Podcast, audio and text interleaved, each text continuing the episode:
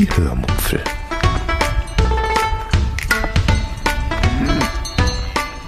Aus dem Tagebuch einer Allgäuerin.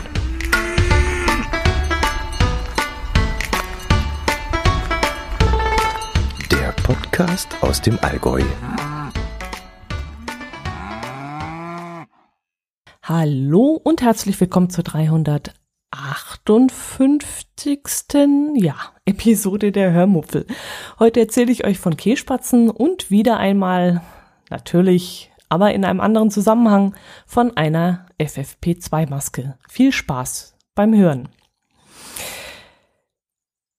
Ja, fange ich erstmal mit dem schönen Thema an. Das liegt schon wieder seit letzter Woche hier herum.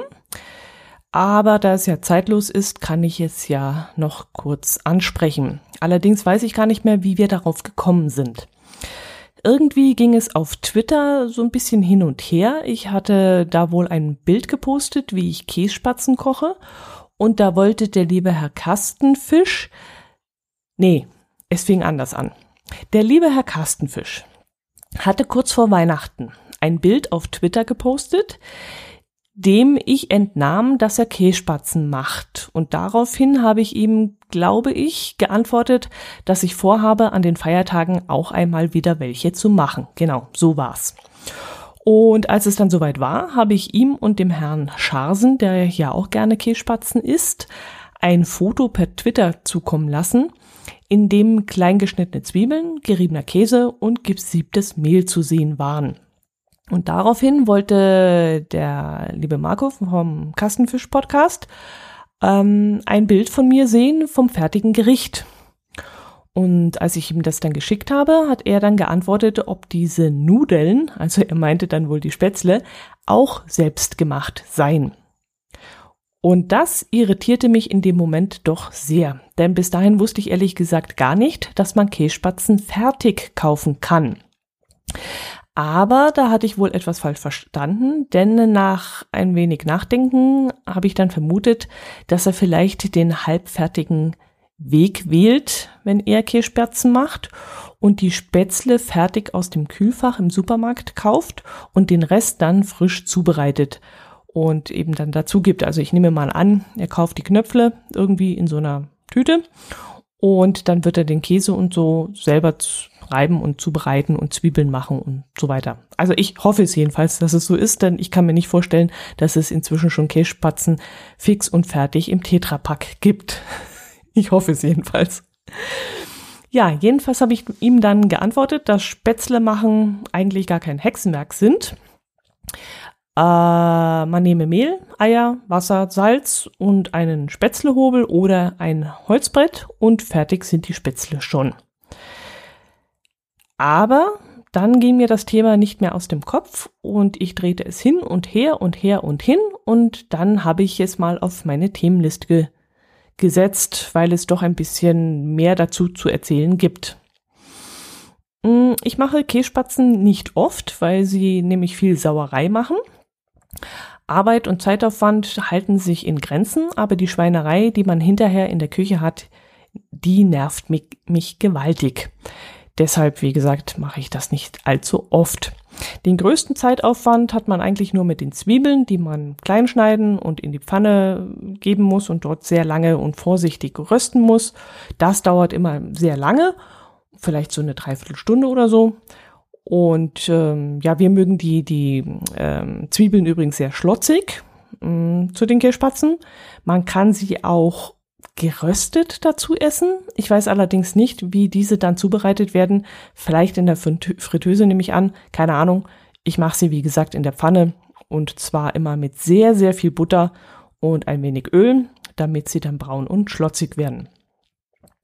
Der Käse besteht dann bei mir meistens aus halb und halb Allgäuer Emmentaler und Allgäuer Bergkäse und manchmal, wenn ich gut drauf bin, auch noch ein Stück Weißlacker. Den werdet ihr vermutlich im Norden nicht bekommen, denn den gibt es auch bei uns nur in bestimmten Käsetheken. Außerdem lässt sich der Weißlacker nur sehr schlecht reiben, weil er eben so bröckelt. Und am besten friert man ihn dann ein und äh, nimmt ihn dann kurz vor der Zubereitung, vielleicht so eine Viertelstunde, 20 Minuten vorher wieder raus und reibt ihn dann so leicht angefroren. Ich habe irgendwo außerhalb vom Allgäu einmal Kässpatzen in einem Restaurant bestellt und dann Spätzle mit Frischkäsesoße bekommen. Und das war ja mal so richtig widerlich. Klar, wenn man es nicht anders kennt, dann isst man diese Käsenudeln vielleicht ganz gerne, ähm, weil man sie eben nicht anders kennt.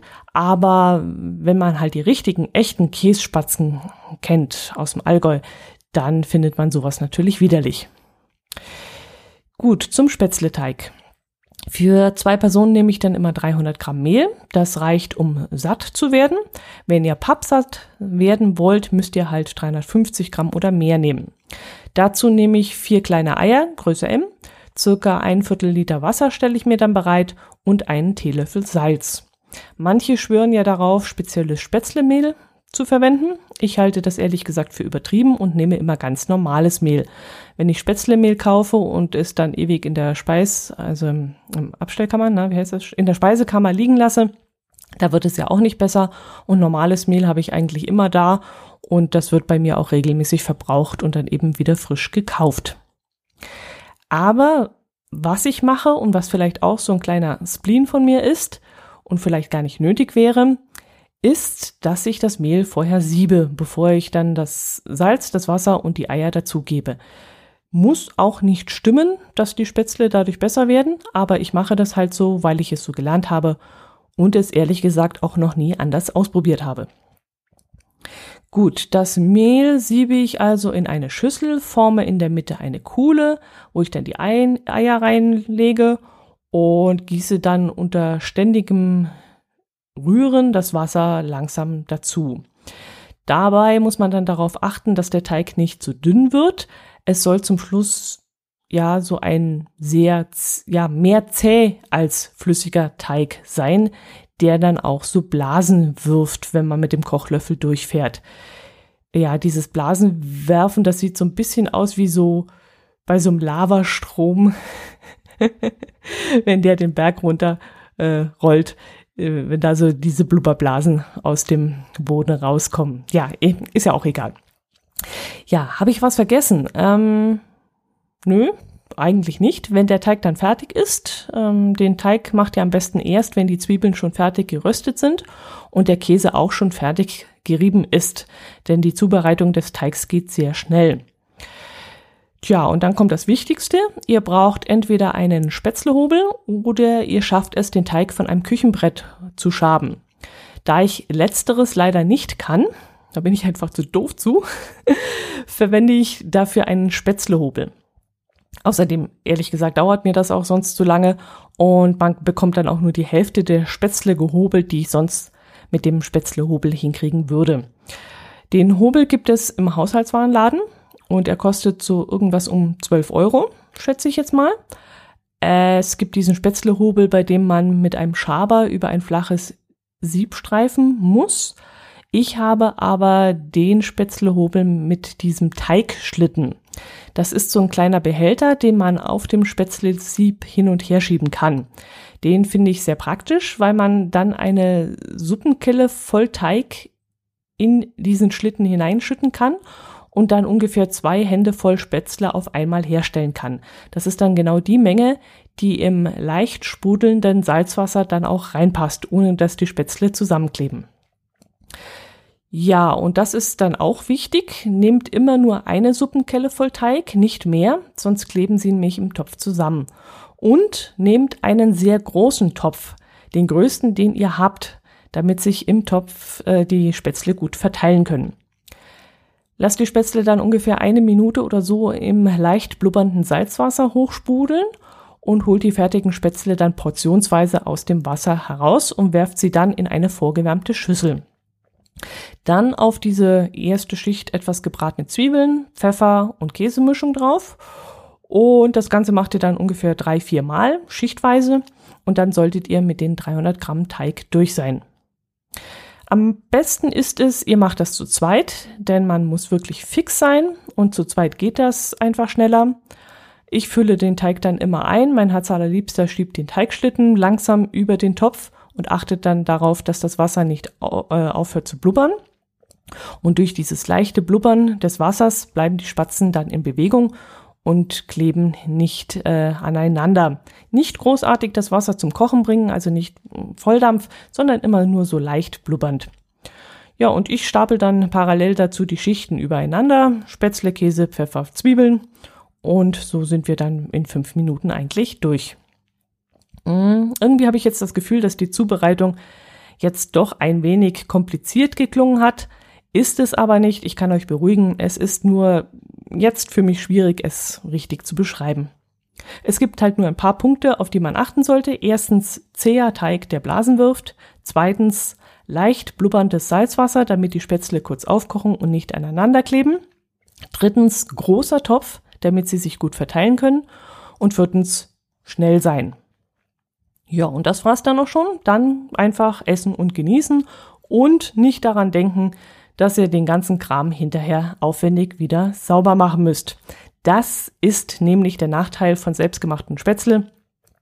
Man hat die oberfettige Pfanne, mit der man die Zwiebeln gebraten hat, den fettverspritzten und womöglich teigverkleckerten Herd, die Teigschüssel und ihr wisst, wie Teig kleben kann, und den Spätzlehobel, der auch in allen Ritzen voller Teig ist und dann noch die käseverklebte Schüssel, die Teller, das Besteck.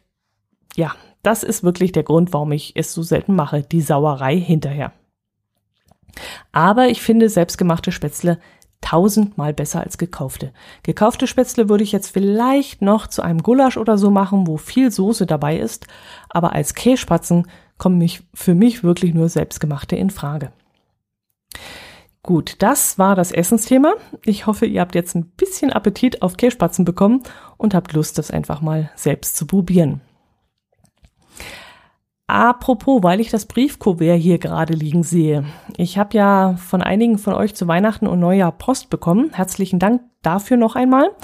In der einen oder anderen Episode habe ich mich ja dafür schon bedankt, aber da ich die eine oder andere Episode auch vorab aufgenommen habe, um einfach ein bisschen mehr Ruhe an den Feiertagen zu haben, ist vielleicht der äh, eine oder andere Dank an dieser Stelle untergegangen. Bitte nicht böse sein, ich habe mich wirklich riesig über jede einzelne Karte von euch gefreut, über jeden einzelnen Brief und bedanke mich an dieser Stelle nochmal ganz herzlich.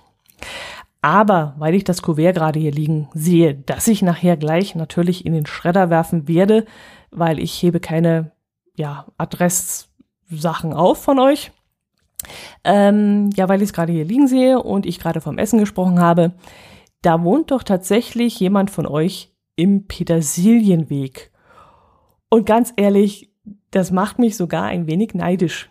Ich möchte auch im Petersilienweg wohnen. Ich finde den Namen richtig, richtig schön. Petersilienweg. Am liebsten noch im, im grobe Petersilienweg. Weil die mag ich nämlich lieber als die feine. also ich habe das wirklich zum ersten Mal gehört, dass es einen Weg mit diesem Namen gibt und ich finde das richtig super. Ich, ich mag diesen Weg. ja, mm, ich kann dich jetzt zum nächsten Thema überleiten. Eigentlich gar nicht. Das, das geht jetzt nur mit einem harten Cut. Tut mir jetzt leid. FFP2-Masken. Ich muss das Thema noch einmal ansprechen. Hm, Habe ich ja schon mal gesprochen. Und jetzt kommt noch mal etwas in der Richtung, und zwar eine etwas längliche Geschichte, die zu einem Zeitpunkt stattfand, als noch keiner auf den Gedanken gekommen wäre, dass, dass das verbindliche Tragen einer FFP2-Maske angeordnet werden würde. Also, meine Bankberaterin hat schon vor einiger Zeit angerufen und gemeint, wir müssten uns mal wieder sprechen. Da würde ein Vertrag auslaufen. Also habe ich einen Termin ausgemacht und erst hinterher, nachdem ich das Telefonat beendet hatte, ist mir dann aufgefallen, dass da irgendwas nicht ganz richtig läuft. Mitten in Corona, ein Beratungsgespräch bei der Bank. Etwas Unnützigeres und Überflüssigeres und Dümmeres gibt es ja wohl gar nicht. Als wenn das in, in diesem Moment, in diesen Zeiten eine Rolle spielen würde, ob die mir einen neuen Bausparer andrehen will oder was weiß ich, was die mir verkaufen will. Also, das ist der größte Bullshit, der, der da stattfinden kann und ich habe mich hinterher echt über mich selbst geärgert. Ich sitze dann womöglich in so einem kleinen, unbelüfteten Büro eine halbe Stunde lang wegen irgendeinem so Blödsinn. Also wirklich keine gute Idee. Einmal die Woche einkaufen gehen und sonst keinen Kontakt zu Menschen haben, außer zu meinem Herz allerliebsten und zu meiner Mutter. Das ist ja okay, das ist ja fast vorbildlich, aber ein Gespräch mit einer Bankberaterin, also echt eine saublöde Idee. Ich habe dann überlegt, ob ich sie fragen soll, ob wir das alles telefonisch machen können. Aber ich weiß nicht, wie, ihr, wie es euch dabei geht, aber wenn ich telefoniere, dann fallen mir immer keine Fragen ein. Also erst hinterher, nachdem man dann aufgelegt hat, dann fällt mir meistens ein, dass ich irgendetwas noch hätte fragen müssen. Auch wenn ich mir vorher Notizen mache, meist kommen wir während des Gesprächs vom Thema ab oder irgendwo anders hin und ich vergesse dann in diesem Moment oder ich komme gar nicht auf die Fragen, die ich stellen sollte. Lange Rede, kurzer Sinn. Ich habe den Termin dann weder abgesagt, noch habe ich darum gebeten, ihn am Telefon abzuhalten, sondern bin an dem Tag zur Bank gefahren. Mit einem ziemlich schlechten Gewissen. Mir war echt nicht wohl dabei. Wir hatten zwar einen Inzidenzwert zu diesem Zeitpunkt, der auf unter 50 gefallen war, aber das sind auch nur Zahlen und für mich absolut kein Freibrief, äh, um solche Termine wahrzunehmen. Deshalb dachte ich mir, dass ich vielleicht vorher mal zur Apotheke fahren sollte und das Ansteckungsrisiko dahingehend ein wenig senke, indem ich mir eine FFP2-Maske besorge. Wie gesagt, zu diesem Zeitpunkt war das für mich eigentlich noch kein Thema, denn wir sind fast ein Jahr lang mit einer ganz normalen Stoffmaske durchgekommen. Zu diesem Zeitpunkt war noch nicht der, die Rede davon, dass wir jetzt eine Pflicht kriegen sollten. Das nur mal am Rande nochmal bemerkt. Gut, ähm, das bin ich vom Thema abgekommen. Ja, ich bin also zu, vor dem Banktermin zur Apotheke und habe mir für 3,95 eine FFP2-Maske gekauft und wollte diese dann auch gleich aufsetzen. Allerdings gestaltete sich das schwieriger als gedacht, denn das Ding war in einer sehr stabilen Plastiktüte eingepackt. Sehr stabil. So stabil, dass ich sie mit bloßen Fingern gar nicht aufreißen konnte. Jetzt saß ich da in meinem Auto vor der Apotheke und versuchte mit einem Schlüssel von meinem Schlüsselbund diese verflixte Plastikfolie aufzuritzen. Und in dem Moment dachte ich mir auch, ja, mach das Ding jetzt auch noch kaputt, reiß mit dem Schlüssel auch noch die Maske kaputt, dann hast du echt was gewonnen. Ich merkte dann aber schnell, dass das nicht funktioniert und dachte dann einen kurzen Moment nach, noch einmal in die Apotheke zu gehen und zu fragen, ob sie mir die Tüte vielleicht aufschneiden könnten. Und da fiel mir beim Thema Schere und Schneiden doch auf, dass ich in einem Minicamper sitze und eine Küche dabei habe. Und zwar eine Küche, in der es Messer und Gabeln und eine Schere gibt. also bin ich aufgestiegen, äh, ausgestiegen, habe meine Heckklappe geöffnet, äh, habe meine Küchenschublade aufgezogen und habe dort eine Schere rausgenommen und damit habe ich dieses widerspenstige Ding ausschneiden können. Und dann habe ich zum ersten Mal eine FFP2-Maske aufgesetzt und ich war ja, ich war erstaunt, wie wenig Luft man dadurch bekommt. Es hat keine 30 Sekunden gedauert und ich habe erst einmal so eine Art Beklemmung bekommen, ähnlich wie bei einem Raumangstausbruch. Und ich war in dem Moment hin und her gerissen zwischen Erstaunen, zwischen aufkommender Panik und auch Ärger. Ich habe mich gewundert, dass die Maske wirklich so dicht ist, musste aber gleichzeitig gegen die aufkommende Panik ein wenig ankämpfen und habe mich dann auch noch über mich selbst geärgert, dass ich so eine Memme bin. Wie viele Menschen müssen diese Maske tagtäglich stundenlang und während körperlicher schwerer Arbeit tragen? Und ich, dumme Nuss, sitze total ruhig in meinem Auto und kriege beim Aufsetzen von dieser Maske Beklemmungen. Ja, und dieses innere Selbstgespräch habe ich äh, dann eine Weile fortgeführt und das hat mir dann geholfen, um wieder ein wenig runterzukommen. Gewundert hat es mich dann auch, dass die Maske so widerlich chemisch riecht. Ich weiß jetzt nicht, ob es chemisch war. Ja, jedenfalls eklig. Vielleicht hat das dann auch noch so ein bisschen dazu beigetragen, dass ich eine Weile gebraucht habe, um mich daran zu gewöhnen. Mm, ich bin dann in die Bank marschiert zu meiner Bankberaterin, die eine Mund-Nasen-Bedeckung trug, eine ganz normale, wie zu dem Zeitpunkt üblich, die sie jedenfalls so lange trug, bis ich die Tür hinter mir geschlossen hatte. Dann hat sie ihre Maske abgenommen, auf die Spuckschutzwand zwischen uns gezeigt und irgendetwas von das sind die Regeln, an die wir uns halten müssen, geschwafelt und äh, wenn wir die Regeln einhalten, sind wir nicht schuld, wenn die Kunden wegen uns erkranken. Okay, bla und blub, das ging dann so eine Weile weiter. Und ich starte sie dann total ungläubig an und dachte ja dann in diesem Moment, ist das jetzt echt dein Ernst? Du redest hier wirklich von irgendwelchen Regeln? Und dann sagt, sagte ich ihr das dann auch und meinte dann, dass es ja wohl nicht um Regeln ginge, sondern dass man vernünftig sein sollte und eben alles tun sollte, um die Krankheit einzudämmen. Aber da brabbelte sie dann auch wieder irgendwie weiter, ja, ja, genau, die Regeln einhalten und so, und sie war eigentlich davon gar nicht abzukriegen. Mir war es dann auch relativ egal. Ja, und dann wollte sie dann auch gleich ins Bankthema einsteigen, aber weil ich dann die Maske aufbehalten habe, wurde sie dann doch irgendwie unsicher und ist dann irgendwann aufgestanden und hat dann das Fenster geöffnet, was mir sehr entgegenkam. Und dann hat sie sich wieder hingesetzt und fing dann mit unserem ersten Gesprächsthema an. Aber dann war ihr das wohl immer noch nicht ganz geheuer und sie nahm dann ihren Mund-Nasenschutz wieder und fragte, während sie diesen schon aufsetzte, ob äh, sie ihn aufsetzen soll, ob mir das lieber wäre. Und ich sagte dann, ja, sie sei ja ein freier Mensch und müsste selber wissen, was sie tut, aber ich würde meinen Mund-Nasenschutz aufbehalten. Ja, und dann hat sie, wie gesagt, die Maske schon aufgesetzt gehabt und es konnte endlich losgehen. Als sie mich dann später verabschiedet hat, hat sie sich dann die Hände desinfiziert und mich gebeten, einen Schritt zurückzutreten, damit sie mit ihren desinfizierten Händen die Türklinke anfassen könnte ja, das war beim Reinkommen eigentlich auch kein Thema gewesen. Dass es dann beim Rausgehen eins werden sollte, hat mich etwas gewundert.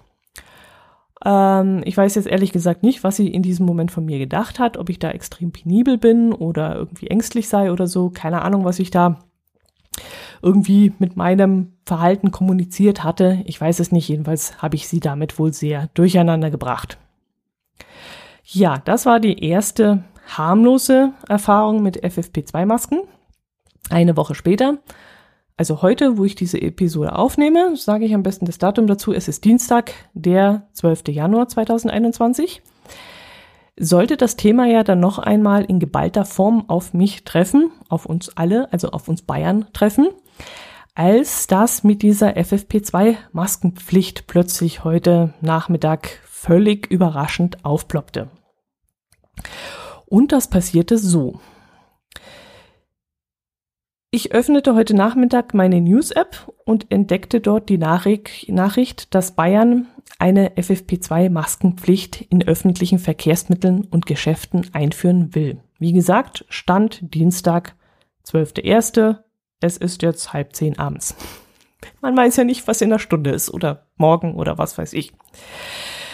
Jedenfalls hat mich diese Nachricht sehr erstaunt, denn erstens hat sich dieser Paukenschlag meines Erachtens nicht angedeutet und zweitens sind die Dinger ja nicht ganz billig.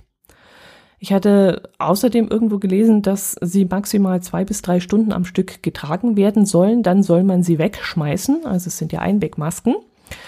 Äh, dem hat aber unsere Apothekerin inzwischen widersprochen. Die meinte nämlich, man könnte die Maske circa acht bis neun Stunden tragen, bis der Filter dann irgendwie zu ist und sie deshalb entsorgt werden muss.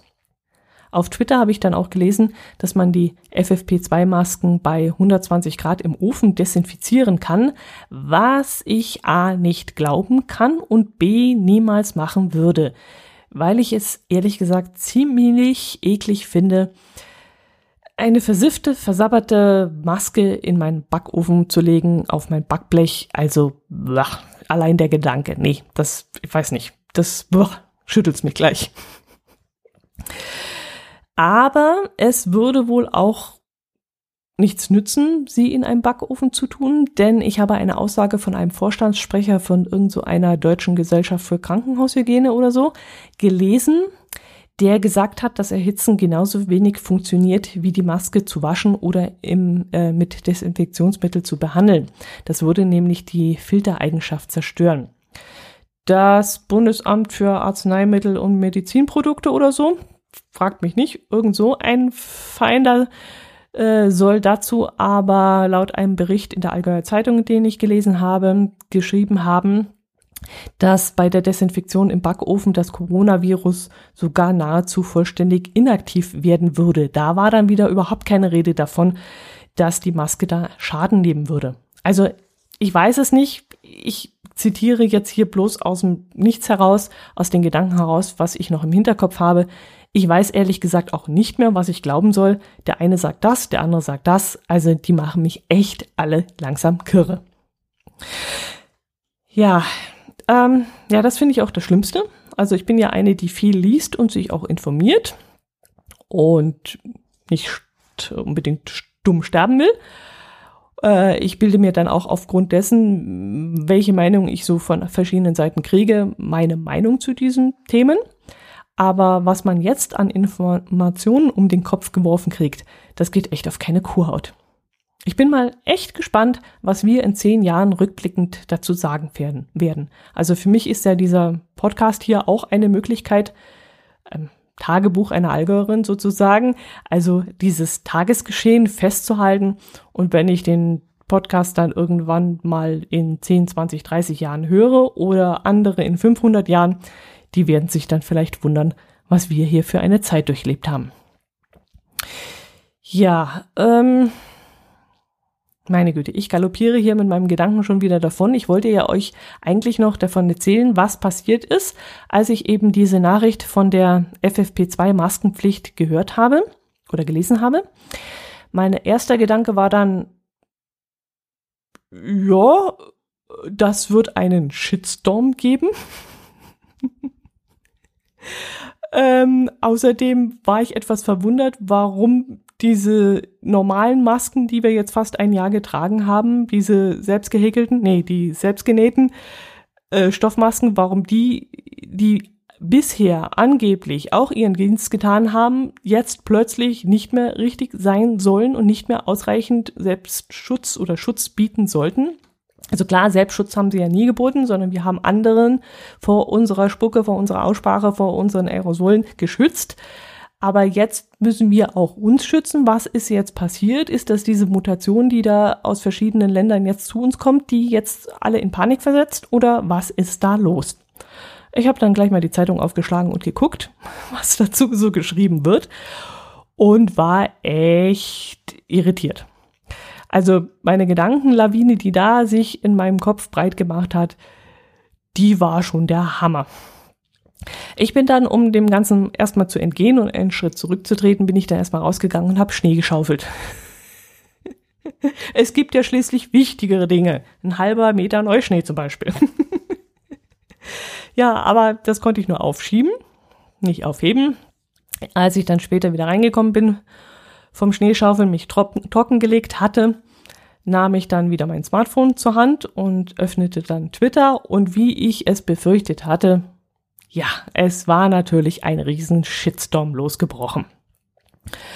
Dort auf Twitter schoben dann viele die gleichen oder ähnlichen Gedanken hin und her, wie ich das getan hatte während des Schneeschaufelns. Das hatte mich ja dann natürlich nicht losgelassen. Äh, dass es dann doch einige Menschen gibt, die sich dann auch ja, finanziell vielleicht die Masken nicht leisten, leisten können oder wollen, kam da zum Beispiel zur Sprache oder dass der Staat doch bitteschön das tun soll, was seine Aufgabe ist, nämlich dafür zu sorgen, dass endlich genügend Impfstoff zur Verfügung steht. Das wurde angesprochen. Und es gab auch Stimmen, die gemeint haben, das sei Panikmache, um die Leute jetzt zum Impfen zu bewegen. Naja, also manche steigern sich da schon sehr rein. Ähm, aber eins kann man auf jeden Fall mal festhalten, alles in allem war die Stimmung nach Bekanntgabe dieser Maßnahme schon ziemlich aufgebracht. Spannend wurde es dann, als ich die Aussage von irgend so einem Handelsverbandsvorsitzenden gelesen habe, der in der FFP2-Maske die Hoffnung sah, dass dann die Geschäfte wieder öffnen werden können. Und da ging mir doch so ein kleines Lichtlein auf. Da wusste ich dann schon so ein bisschen, wohin der Hase läuft. Es geht um die Wirtschaft. Man braucht ja jetzt schließlich ein Argument, um die Läden wieder öffnen zu können. Und da ist ja so eine, so ein Tragen von der FFP2-Maske, die plötzlich Licht am Horizont bringt, eine schöne Sache. So kann man es ja auch machen. Ja, wir haben das alles nur Mutmaßungen, sage ich jetzt hier an diesem Punkt auch nochmal. Äh, vielleicht lehne ich mich da jetzt auch zu weit raus, aber das sind meine privaten eigenen Gedanken. Und ich würde mich freuen, wenn ihr da mal ein bisschen Feedback geben würdet. Ja, wir haben dann äh, gleich mal fünf Masken noch besorgt, rechtzeitig, denn ich habe dann abends in der Zeitung gelesen, dass innerhalb von zwei Stunden irgendwo in der Nähe von Augsburg sämtliche Masken vergriffen waren, nachdem das publik gemacht worden war. Wir haben fünf Stück gekauft. Wir haben jetzt nicht hier irgendwie was gehortet. Wir haben fünf Stück gekauft. A, drei Euro. Äh, Im Drogeriemarkt haben die Dinger dann, glaube ich, umgerechnet im Fünferpack pro Stück 2,59 gekostet. Aber deshalb extra jetzt am Abend noch bis zum Drogeriemarkt zu fahren, das wären bei uns äh, 14 Kilometer oder so, das war dann auch, das war uns dann auch zu doof. Immerhin, die fünf Masken, die reichen ja dann auch jetzt für die nächsten fünf Jahre. ja, ist doch wahr, Menno. Heidenei, also sowas. So viel Aufregung am Abend jetzt noch. Ja, ich behaupte jetzt einfach mal, dass das eine der vielen doofen Entscheidungen war, die wieder ja, die wieder ein paar willige Mitbürger wütend machen wird. Also die Akzeptanz der Regeln wird vielleicht dadurch abnehmen durch so eine Entscheidung und die Wut auf diese Anordnung wird vielleicht auch zunehmen, schätze ich jetzt mal. Ich weiß es nicht. Aber jetzt werden vielleicht auch die, äh, die Willigen, die jetzt bis jetzt alles mitgetragen haben, vielleicht auch langsam keinen Bock mehr darauf haben, auf dieses Theater. Ich weiß es nicht, wie weit, ähm, keine Ahnung. Ich weiß es nicht. Gut, das soll es gewesen sein. Das waren meine wirren Gedanken zu diesem Thema. Jetzt haue ich das Ding hier noch gleich mal durch auf Phonic. Um, Kapitelmarken, ähm, Bilder habe ich jetzt dazu keine. Ja. Gut, das soll es gewesen sein. Ich wünsche euch Gesundheit. Tragt FFP2-Masken. Haltet Abstand. Geht nicht zu viel unter Menschen. Bleibt gesund und hört auch nächste Woche wieder rein. Und über Kommentare freue ich mich natürlich wie immer. Macht es gut. Servus.